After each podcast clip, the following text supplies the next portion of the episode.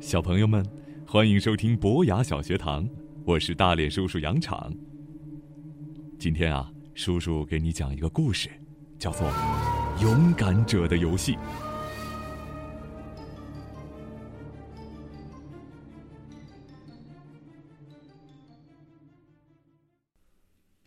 记住，妈妈说，我和爸爸看完歌剧后会带几位客人来，你们要注意保持家里的整洁。没错，爸爸一边把围巾往外套里塞，一边补充道。妈妈对着门厅里的镜子，仔细的用发夹把帽子别好，然后蹲下来亲了亲两个孩子，和他们说再见。大门一关上，Judy 和 Peter 就高兴的咯咯笑起来。他们从玩具箱里把所有的玩具都翻了出来，弄得满地都是。可是没多久，他们就不笑了。最后，Peter 无精打采的坐到了椅子上。你知道吗？他说：“我觉得好没劲儿。”我也是。Judy 叹了口气说：“我们干嘛不到外面去玩玩呢？”Peter 同意了。于是他们出了门，穿过街道。走进了公园。才十一月，天气却已经很冷了。姐弟俩都能看到他们呼出的雾气。他们在落叶上打滚儿。Judy 想把树叶塞到 Peter 的毛衣里。Peter 跳起来，跑到一棵树后面。当 Judy 追上他时，他正跪在树根旁边，看着一个扁扁的长盒子。这是什么？Judy 问。是一副棋，Peter 说着，把盒子递给了他。朱曼记，朱迪念着盒子上的字：“丛林冒险游戏。”看，Peter 指着贴在盒底的一张纸条，上面的字就像小孩子的笔记：“免费提供，有人觉得好玩，有人觉得不好玩。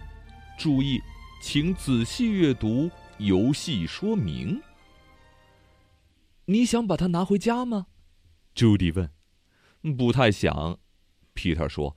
我敢肯定，它一点儿都不好玩，所以才被人丢在这里。哦，得了吧，朱迪不同意。我们先来试着玩一盘，咱俩比赛，看谁先到家。说完，他撒腿就跑，Peter 紧跟在后面。回到家。孩子们在牌桌上把游戏棋打开，看起来这副棋很像他们以前玩过的跳棋。盒子里有一块可以展开的纸板，上面画着一条由彩色方格组成的小路，方格里写着行动提示。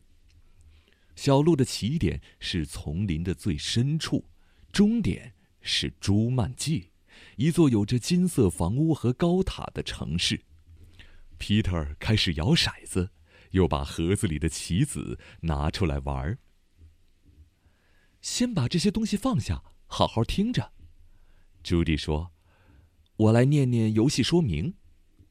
朱曼记，年轻人的丛林冒险游戏，专为无聊透顶和精力过剩的人设计。一，游戏者选择一个棋子，放在丛林的最深处。”二，游戏者掷出骰子，然后以点数移动棋子，沿着小道穿过危险的丛林。三，最先到达朱曼季并大声喊出这个城市名字的游戏者就是赢家。就这些吗皮特问，声音里充满了失望。不，朱莉说，还有一条，这一条是用粗体字写出来的。四，重要提醒：朱曼记游戏一旦开始就不能终止，直到有一位游戏者到达黄金城才能结束。哦，这有什么大不了的？Peter 不耐烦的打了一个哈欠。给你，朱迪说着，把骰子递给了弟弟。你先来。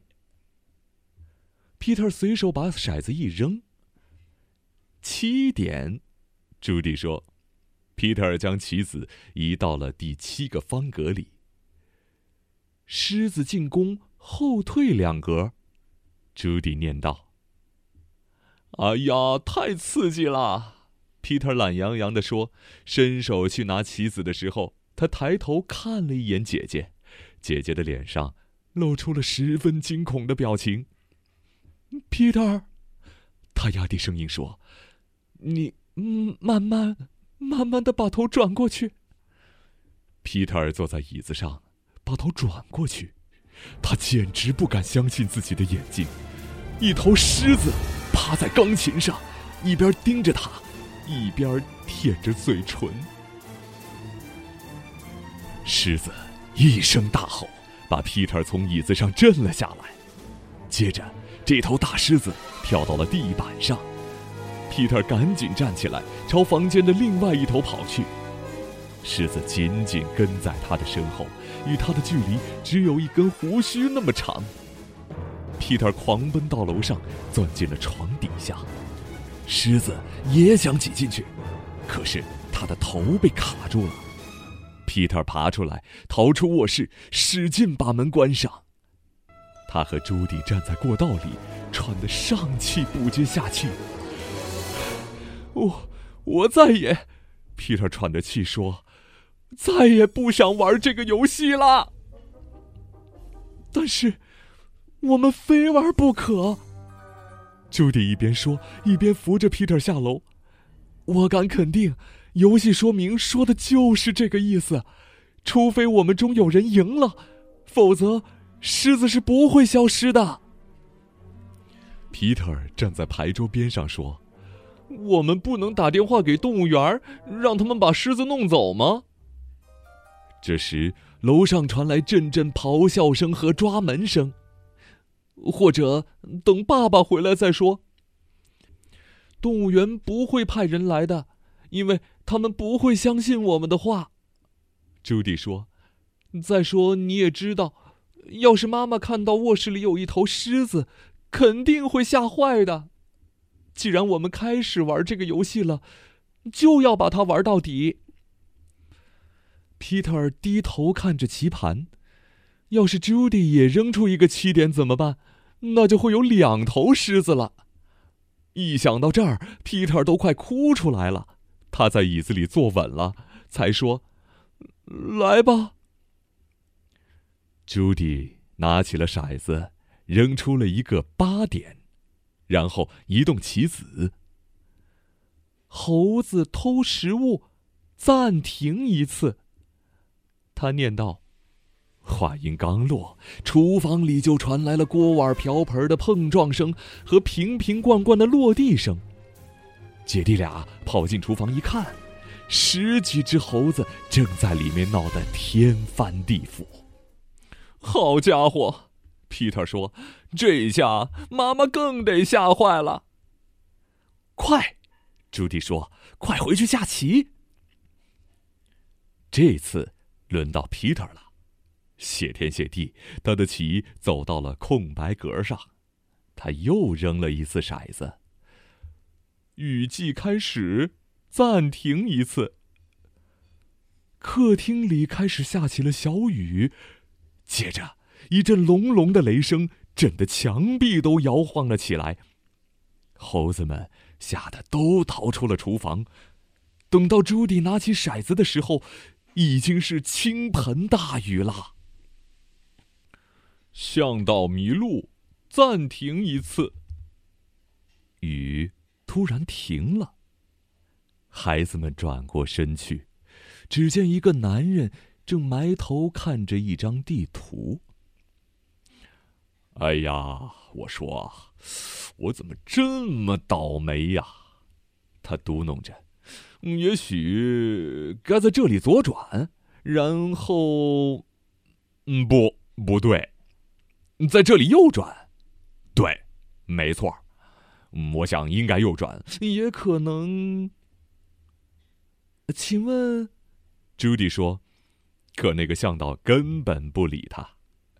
从这里绕过去，然后越过……呃，不对，不对，不对，从这里越过去，然后绕过这里。啊，对，很好。可是，呃，朱迪耸了耸肩，把骰子递给 Peter。四五六，Peter 数着，被彩彩蝇叮咬，感染昏睡病，暂停一次。朱迪听到一阵轻轻的嗡嗡声，只见一只小虫落在了 Peter 的鼻子上。Peter 伸手去赶这只小虫，却突然停了下来。他打了一个大大的哈欠，头搁在桌子上，沉沉的睡着了。Peter，Peter，醒醒！朱迪喊道。可是没有用，他抓起骰子就扔，走到了一个空白格上，于是他又扔了一次，然后又惊又怕的等待着。犀牛狂奔，后退两格，就和刚才突然睡着一样。皮特又突然醒了过来，他们都听到走廊上传来一阵隆隆的声音，那声音越来越响。突然，一群犀牛冲过客厅，冲进餐厅，所经之处，所有家具被踩得稀烂。房间里到处都是木头开裂和瓷器破碎的声音，Peter 和朱迪捂住了耳朵。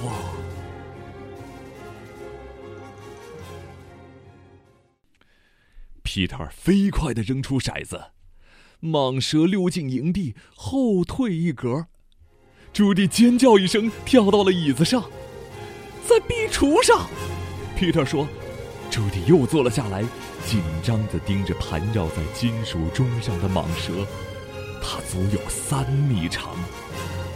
向导从地图上抬起头来，看了蟒蛇一眼，然后挪到房间最远的角落，和猴子们一起坐在长沙发上。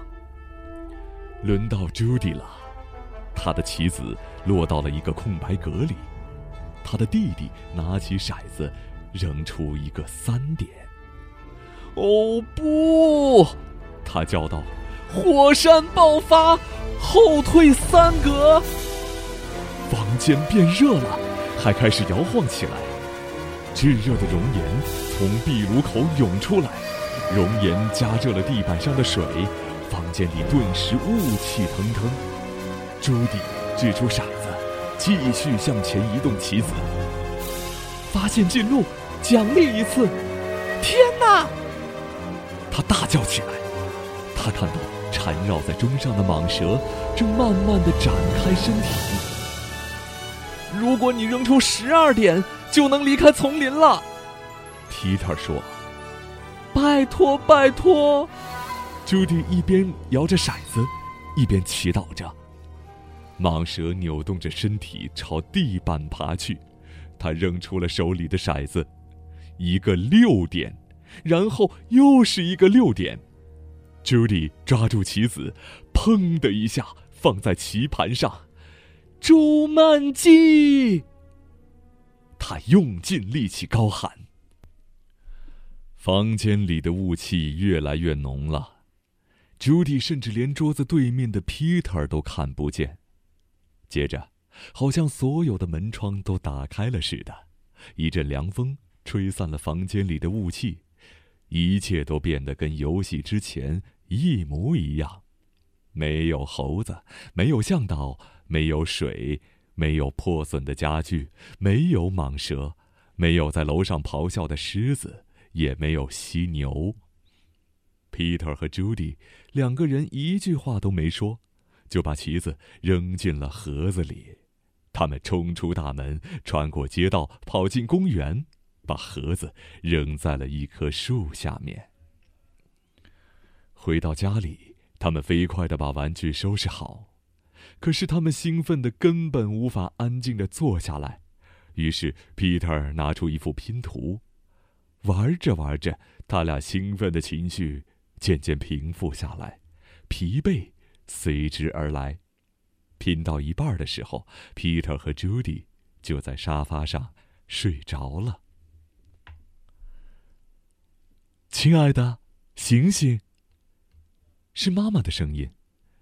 朱迪睁开了眼睛，爸爸和妈妈已经回来了，客人们也到了。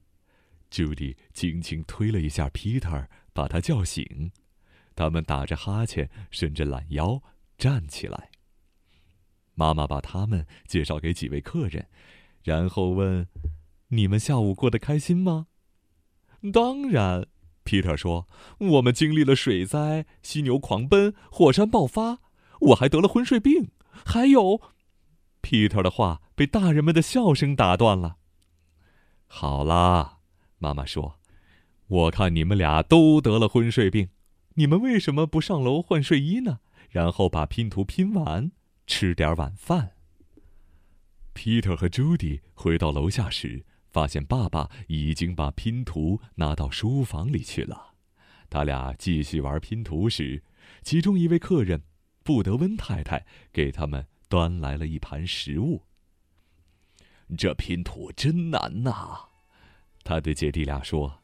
丹尼尔和沃尔特总爱玩拼图，但从来就没有拼完过。丹尼尔和沃尔特是布德温太太的儿子，他们从来也不看说明。